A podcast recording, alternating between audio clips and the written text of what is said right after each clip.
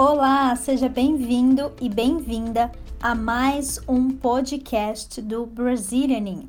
Bom, estamos em dezembro, o ano está quase no fim, estamos na reta final, praticamente nas últimas semanas do ano de 2021 e muitas pessoas já estão se programando para 2022, ou seja, já estão fazendo resoluções e organizações para o próximo ano. Bom, é, nesse episódio eu vou ler um texto para você é, duas vezes. A primeira vez lentamente, devagar, e a segunda vez um pouco mais rápido, em velocidade normal. Esse texto vai falar sobre resoluções de ano novo e no final você vai aprender formas é, que você pode usar em português para fazer as suas próprias resoluções de ano novo, ou seja, as suas promessas de ano novo. Tudo bem? Bom, então antes da gente começar, eu preciso lembrar que a transcrição desse episódio, a transcrição completa, você consegue acessar gratuitamente no endereço brazilianing.com/podcast, tá? brazilianing.com/podcast. Lá você coloca o seu e-mail e acessa gratuitamente é, a transcrição desse e de outros episódios também. Combinado? Bom, então vamos então às nossas resoluções de ano novo. O início de cada ano é quando todos fazemos planos para mudar nossa vida para melhor nos próximos 12 meses. O dia 1 de janeiro é considerado como uma data mágica e um voto feito neste dia é muito mais poderoso do que um feito em 26 de agosto, por exemplo. Então, todos nós fazemos uma lista de coisas para parar, começar ou mudar na nossa vida. Infelizmente, muitas dessas promessas são, na maioria das vezes, quebradas em 31 de janeiro. Geralmente são resoluções idênticas que não foram cumpridas no ano anterior e nos anos anteriores a esse. Em geral, as pessoas tendem a tomar as mesmas resoluções ano após ano embora tenham dificuldade em cumpri-las. Pesquisas mostram que cerca de 45% de nós fazemos uma resolução de ano novo. Os votos mais comuns incluem perder peso, ser voluntário para ajudar outras pessoas, parar de fumar economizar dinheiro ou ficar em forma. Outros incluem comer alimentos mais saudáveis, beber menos álcool e viajar mais. A maioria de nós não é tão boa em manter essas promessas.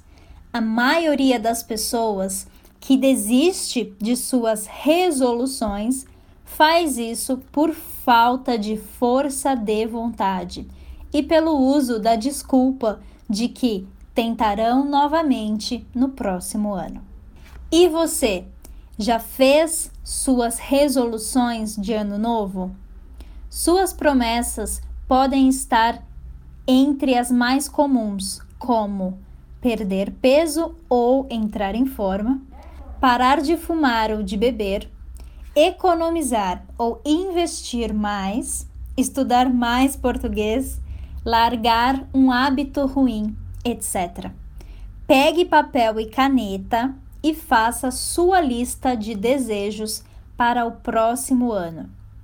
Nesse ano novo, eu desejo que eu prometo que vou eu juro que vou cumprir a meta de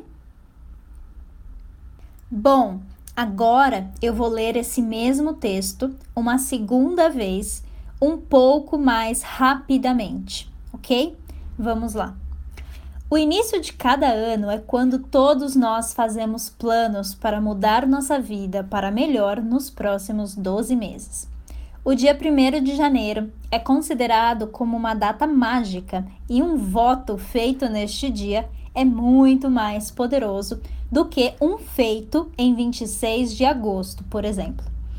Então, todos nós fazemos uma lista de coisas para parar, começar ou mudar na nossa vida. Infelizmente, muitas dessas promessas são, na maioria das vezes, quebradas em 31 de janeiro. Geralmente são resoluções idênticas que não foram cumpridas no ano anterior e nos anos anteriores a esse. Em geral, as pessoas tendem a tomar as mesmas resoluções ano após ano, embora tenham dificuldades em cumpri-las.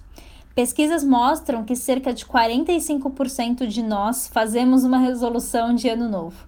Os votos mais comuns incluem perder peso, ser voluntário para ajudar outras pessoas, parar de fumar, economizar dinheiro ou ficar em forma.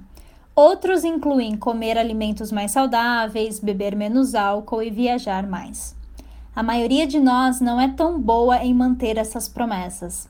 A maioria das pessoas que desiste de suas resoluções faz isso por falta de força de vontade e pelo uso da desculpa de que tentarão novamente no próximo ano. E você, já fez suas resoluções de ano novo?